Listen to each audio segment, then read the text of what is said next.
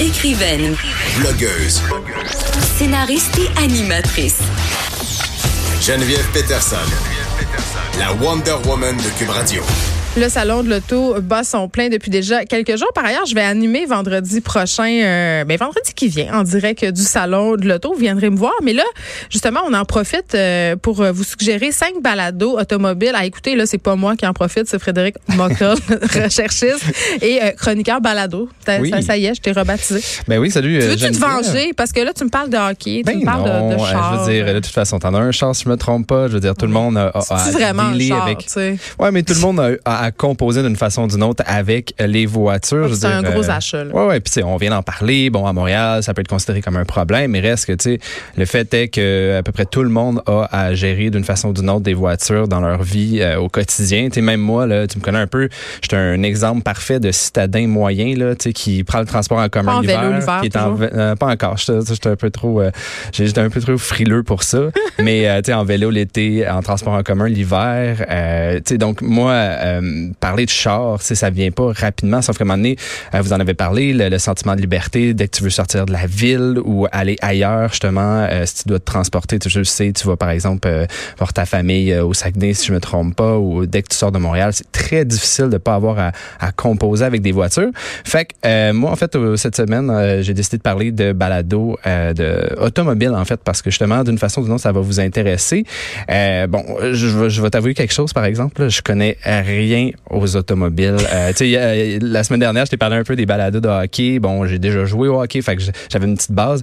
Mais là, euh, c'était, disons que la recherche est un peu plus difficile. Bon, mais en même temps, euh, c'est bien parce que tu te places dans la position d'une personne, Oui. par exemple, qui connaît pas ça, c'est pas un expert, tu veux magasiner, tu veux connaître plus de choses. Ben c'est ça en fait. Mais moi, par exemple, euh, ça m'intéresse par exemple les nouvelles qui concernent les voitures électriques ou bien les essais de voitures qui se conduisent tout seuls. Tu sais, moi, il y a des il y a des sujets par Ça, c'était exemple.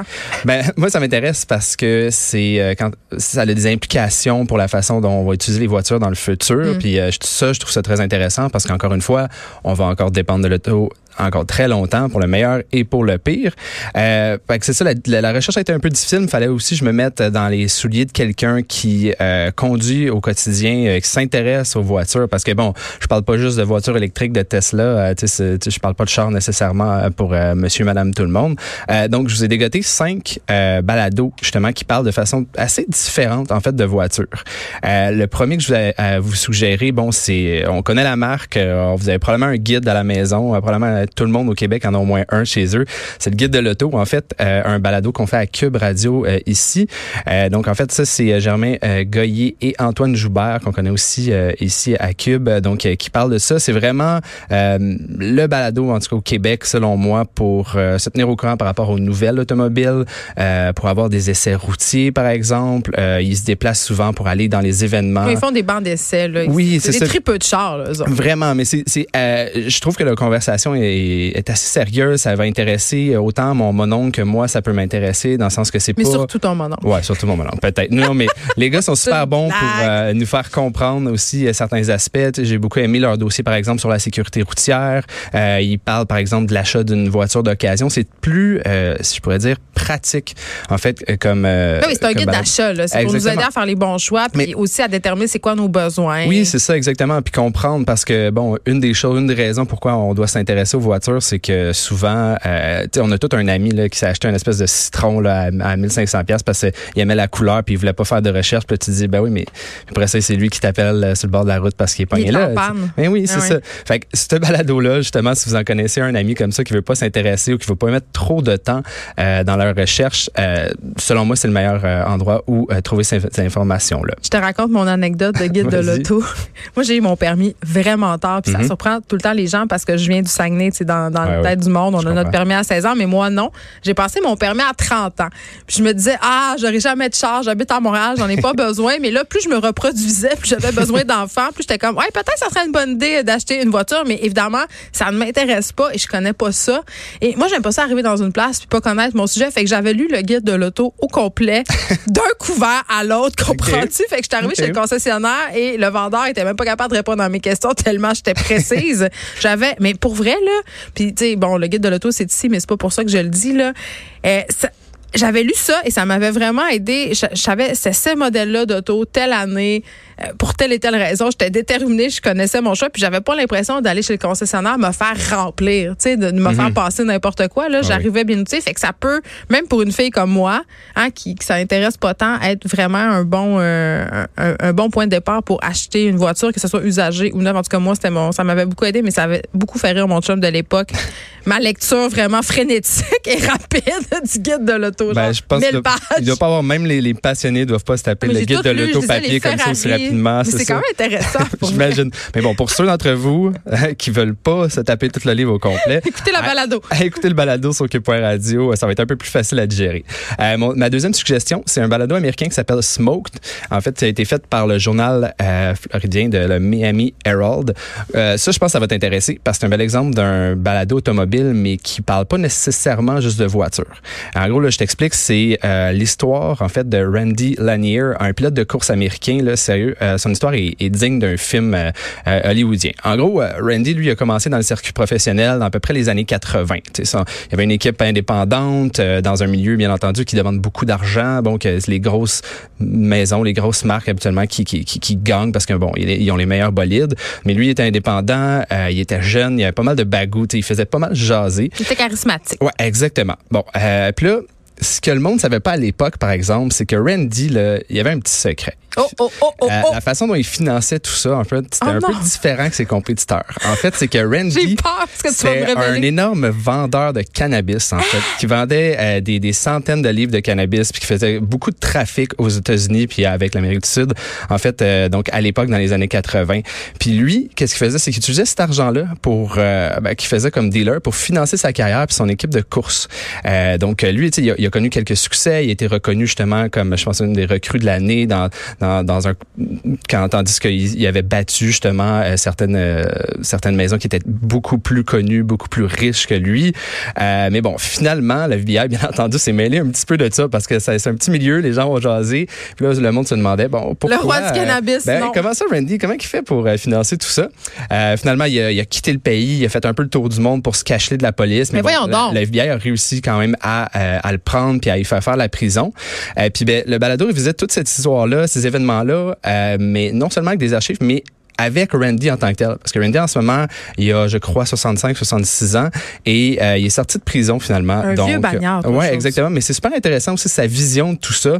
Puis il y a un aspect qui est intéressant, qui sort un peu du monde automobile, c'est que ça, ça se pose des questions par rapport à un peu la, la, la relation bipolaire que les États-Unis ont avec le cannabis. On s'entend où de nos jours, il y a de plus en plus d'États qui légalisent le cannabis. Parce que lui, tu lui parles, il a fait des années de prison justement à cause de ça, la relation euh, qu'il y a avec tout ça. Donc c'est super intéressant, autant pour les gens qui s'intéressent à la, aux voitures, à la course automobile surtout. C'est un monde euh, un peu particulier dans lequel on n'est pas souvent plongé en fait. Euh, mais autant pour les gens qui veulent juste savoir quelque chose, une histoire un peu enlevante, euh, une enquête qui est, qui est super bien faite. Donc euh, je vous conseille. Ça s'appelle Smoke de, du Miami Herald. Donc c'est en anglais. Si je continue dans un autre ordre d'idée, mais un peu champ toujours dans l'idée des chars. Encore dans les chars, sauf encore une fois, c'est moins euh, enquête. C'est euh, une petite série documentaire en balado qui s'appelle L'automobile et nous. Euh, c'est de France Culture, donc euh, on salue nos cousins français. Euh, en fait, c'est la série euh, aborde le thème de l'automobile, mais surtout de la façon en fait dont on, notre relation avec l'automobile a évolué à travers les années. Donc ça se questionne sur bon à quel point on est dépendant de ça, comment que ça a évolué, qu'est-ce que ça nous a apporté. Moi, j'ai trouvé que ça super intéressant parce que ça nous force à se questionner un petit peu plus sur comment on utilise les voitures. Puis c'est pas là non plus pour dire la voiture c'est mal, la voiture on devrait toutes les, les enlever. Ça va plus loin que ça. Puis ça veut juste s'attarder un petit peu plus à bon, ok, comment euh, comment on compose avec ça, puis où on s'en va? Euh, donc euh, si ça vous intéresse de penser un petit peu plus, aller moins dans les côtés techniques, en course ou quoi que ce soit, ben ça, ça, va vous intéresser. C'est l'automobile et nous de France Culture. Ensuite, si par exemple je reviens à la base, là, on parle de char, je sais qu'il y en a qui, qui m'écoutent parler puis ils disent ben là, tu moi je veux juste écouter, euh, entendre quelqu'un parler de char, euh, du monde qui vont nous euh, nous présenter des nouveaux Oh, chars. mais il y a tout tant que ça à dire sur les chars? C'est Ben- comme le hockey, hein? Tu peux en parler trois heures de temps chaque soir, puis on peut dire Exactement. ben, En fait, moi, je comprends pas ça, il mais y a toujours, il y a toujours plus à dire, surtout si on se fie à euh, ma prochaine suggestion qui s'appelle Car Talk. C'est Oui. Bon. tout simplement, en fait, c'est un balado qui est produit par NPR ou qui était produit, en fait, c'est une vieille émission de radio, en fait, qui est réutilisée comme balado maintenant, qui avait commencé dans les années 70, euh, puis qui est qui était tenu par deux euh, vraiment légendes euh, du monde de la, de la radio puis du monde des voitures aux États-Unis. euh, C'est les frères Magliosi, Ray et Tom. Déjà, ils les ont le- connais pas. ont- non, on les connaît pas au Québec, peut-être ici, mais dès qu'on s'attaque un peu au monde automobile, euh, au, Oh oui, ce sont des incontournables, je comprends C'est vraiment des incontournables. Ils ont arrêté l'émission de radio en 2014, euh, mais il y a à peu près 2000 épisodes disponibles euh, de- sur, euh, sur justement le site internet. de 2000 NPR. épisodes? Oui, euh, les gars, ils ont parlé pendant à peu près 35 ans euh, de, de voitures Hey, automobiles. D'entendre ça. Mais l'affaire, je vais te le vendre d'une façon. Vas-y donc. Tu sais, toi, tu parlais que t'aimes pas ça aller dans un endroit puis te faire un peu enfiroiper parce que tu connais pas nécessairement. Ouais, ça, si euh, t'écoutes ces 2000 émissions-là, tu seras pas en ça, ben, c'est sûr. c'est ça. En fait, la, la force de Rip et Tom, c'est qu'ils jasent de voiture comme si tu faisais partie de la gang. On dirait que le temps d'un balado, là, tu te retrouves avec des amis, sais, deux amis mécaniciens qui connaissent pas à peu près ça, puis qui veulent t'inclure dans leur groupe. Tu sais, c'est vraiment, t'as l'impression de rentrer dans la gang puis de, de dire ah ouais finalement je connais un peu mieux ça. Puis c'est super facile à digérer. C'est pas euh, super technique comme on peut voir par exemple à la télévision des fois parce qu'au final, tu sais la voiture, je la vois pas. T'as bien beau me mettre le son du moteur, ok c'est bien beau. Des gars qui veulent juste Je, ne trouve aucune poésie dans un son de moteur, ben, Frédéric Mockel. Je dois te l'avouer. Moi non plus, mais euh, Car Talk, justement, euh, nous permet de se plonger dans ce monde-là sans nécessairement avoir à se concentrer sur, bon, ah oui, de quel modèle il parle déjà, puis de, ah oui, telle, telle affaire, hein, tel, tel truc vraiment technique. Euh, fait que moi, j'ai trouvé ça vraiment rafraîchissant. Puis, On dirait que je suis plus, euh, je suis plus attirée par ton histoire de pilote euh, roi de, de la je drogue. peux comprendre, ouais, je peux comprendre encore là. Comme je te disais, c'était mon choix un peu plus pour les gens qui s'intéressent pas à la voiture.